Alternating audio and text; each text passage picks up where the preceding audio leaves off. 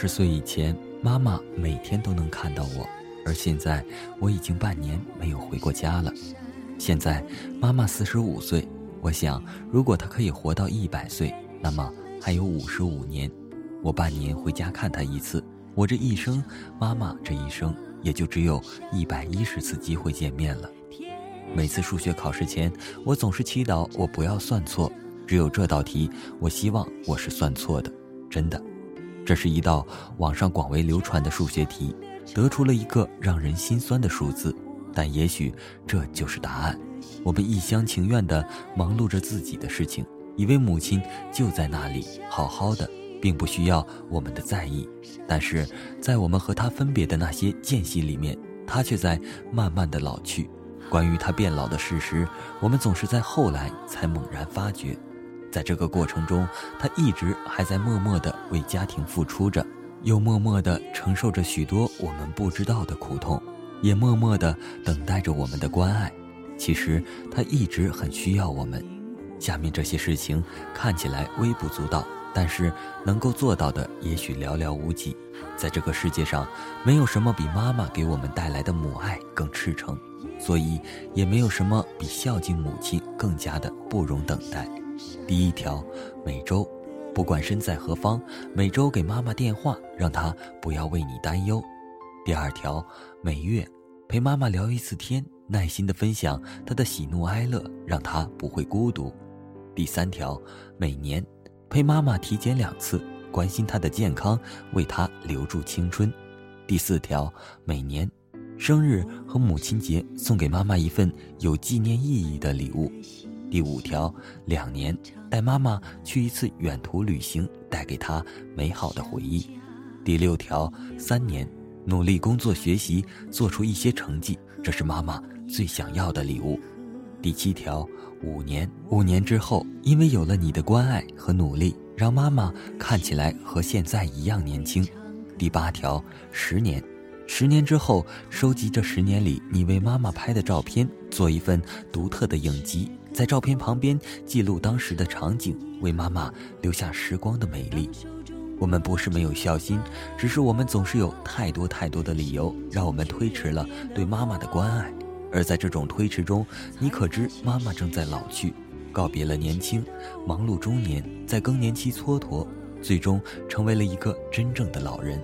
白发、皱纹和颤抖的手，在这个过程中，他在承受着什么？尤其是更年期那个漫长的从青春步入衰老的过程中，他的身心都在发生着怎样的变化？这些年我们都不应该忽视。我看完觉得蛮惭愧的，你们呢？是时候该做些什么了。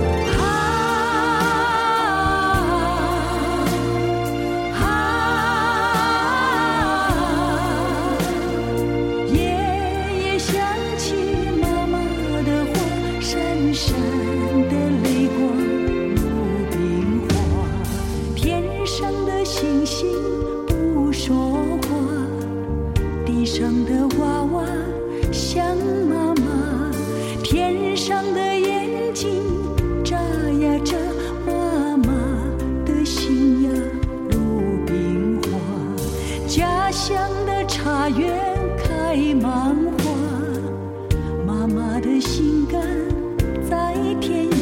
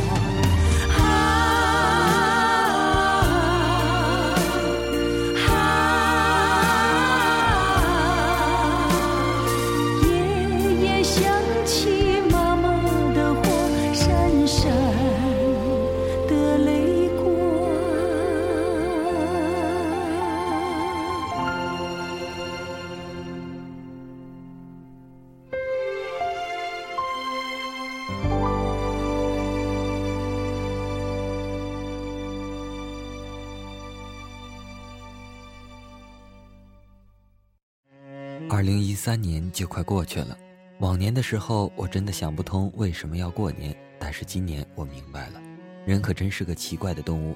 当你天天听着那些絮叨的话，时时跟随在父母身边晃来晃去的时候，面对父母的亲情唠叨，你不以为然。可是，当有一天你飞出了父母的家，你长大了，也忙了，与父母在一起的时间就会越来越难得，你便越发的怀念以前的日子。越渴望与父母交流，因为你已经深深感悟到，原来聆听父母的唠叨也是一种幸福啊！总想多找点时间回家去看看父母的容颜，总想多找机会再听听那亲切的唠叨。回家的感觉真好，回家的感觉也许还是刚一进门，父母迎出的喜悦，或是母亲的这么冷怎么来了，那欣喜中带着的心疼。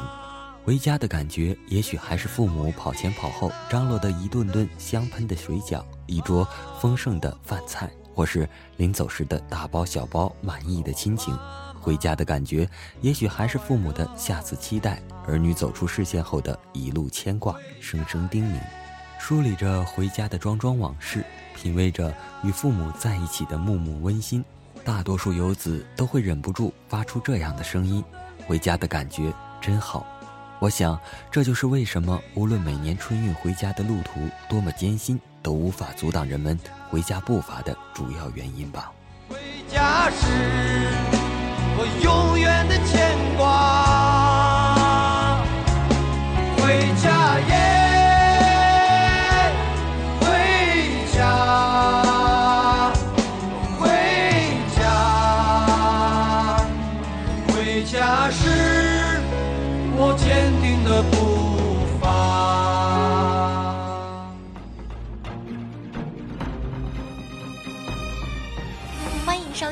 豆豆调频，手机端同步在 APP 抬杠、爱听、荔枝、多听 FM、喜马拉雅、苹果博客均可收听。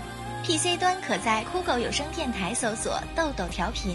微信公众订阅账号搜索 radio 一九九零，同号 QQ 群一二四零二八八零五，爱生活，爱豆豆调频。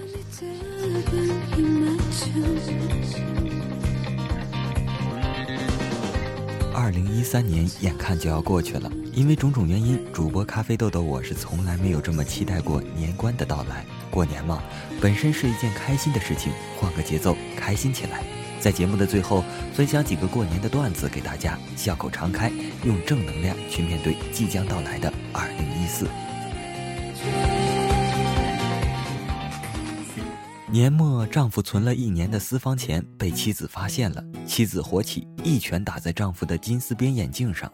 丈夫捂着脸，委屈地说：“都什么年代了，你还用计划经济那套来管我，让我一点自主权都没有。”自主权在老娘这里，现在经济搞活也得打击经济犯罪。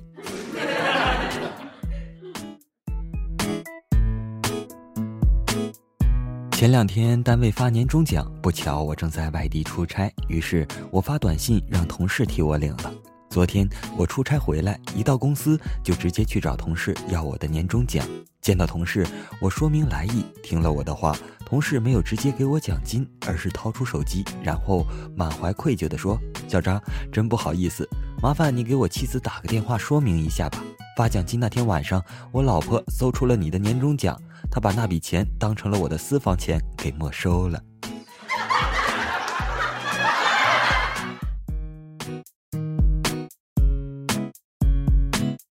我是新人，刚到单位上班，眼看就要过年了。我们单位是一人六天假，几个人轮流休。领导把我叫过去，对我说：“单位人手不够，这样吧，你一号到三号值班，四号到五号没事就在单位玩吧。”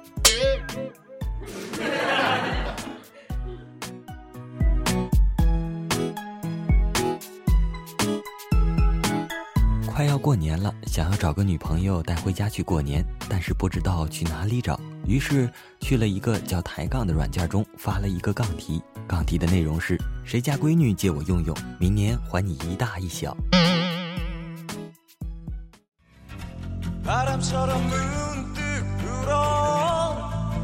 每一个故事都有一个主人公，那么你是不是这个主人公呢？用心聆听不一样的感觉。我的故事，你的心事，我们一起分享，一起感受。好啦，本期的豆豆调频就播送到这里了，我们下期再见，拜拜。